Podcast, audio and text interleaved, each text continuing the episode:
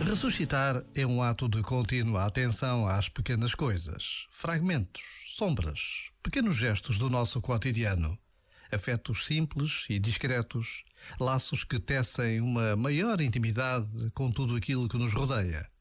Ao longo dos dias, dos nossos dias, podemos ir construindo uma topografia de afetos, relações de proximidade, de vizinhança, de sentido com as coisas, conosco com os outros, com Deus. Ressuscitar é o acolhimento do dom que a vida todos os dias nos oferece gratuitamente. Este momento está disponível em podcast no site e na app.